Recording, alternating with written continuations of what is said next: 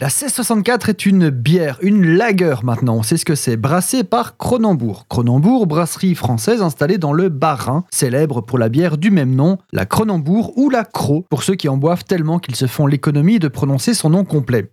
Mais d'où vient le nom de 1664 Quand on y pense, c'est pas moins intéressant de se demander pourquoi la Jupiler s'appelle comme ça ou encore la Carlsberg. Mais je sais pas, il y a un truc comme ça de plus mystérieux avec cette date, cette bière, 1664. Alors pour la Jupiler, c'est parce que ça vient de la ville de Jupille-sur-Meuse, près de Liège, en Belgique. Jupille, Jupiler.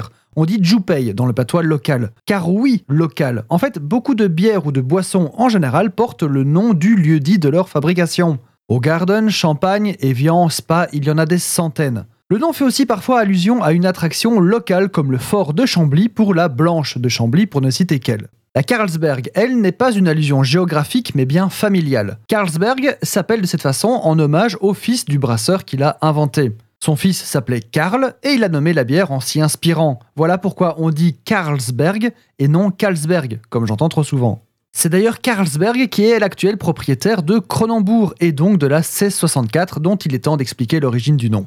Voyez-vous, la brasserie Cronenbourg a été fondée à Strasbourg et s'appelait à l'époque la brasserie Hatt, du nom de son créateur, Jérôme Hatt. Cronenbourg, avec un C, est le nom du quartier de la ville de Strasbourg dans lequel se trouvait la brasserie Hatt. 1664 est simplement l'année de la fondation de la brasserie, tout simplement. Mais la C64 ne date pas de C64, mais bien de 1952, en hommage au couronnement d'Élisabeth II. Mais elle s'appelle Cronenbourg C164 et n'est entre guillemets qu'un millésime de la Cronenbourg. La C64 ne devient une marque à part entière qu'en 1988. La Cronenbourg, par contre, date de C64. N'est-ce pas merveilleux?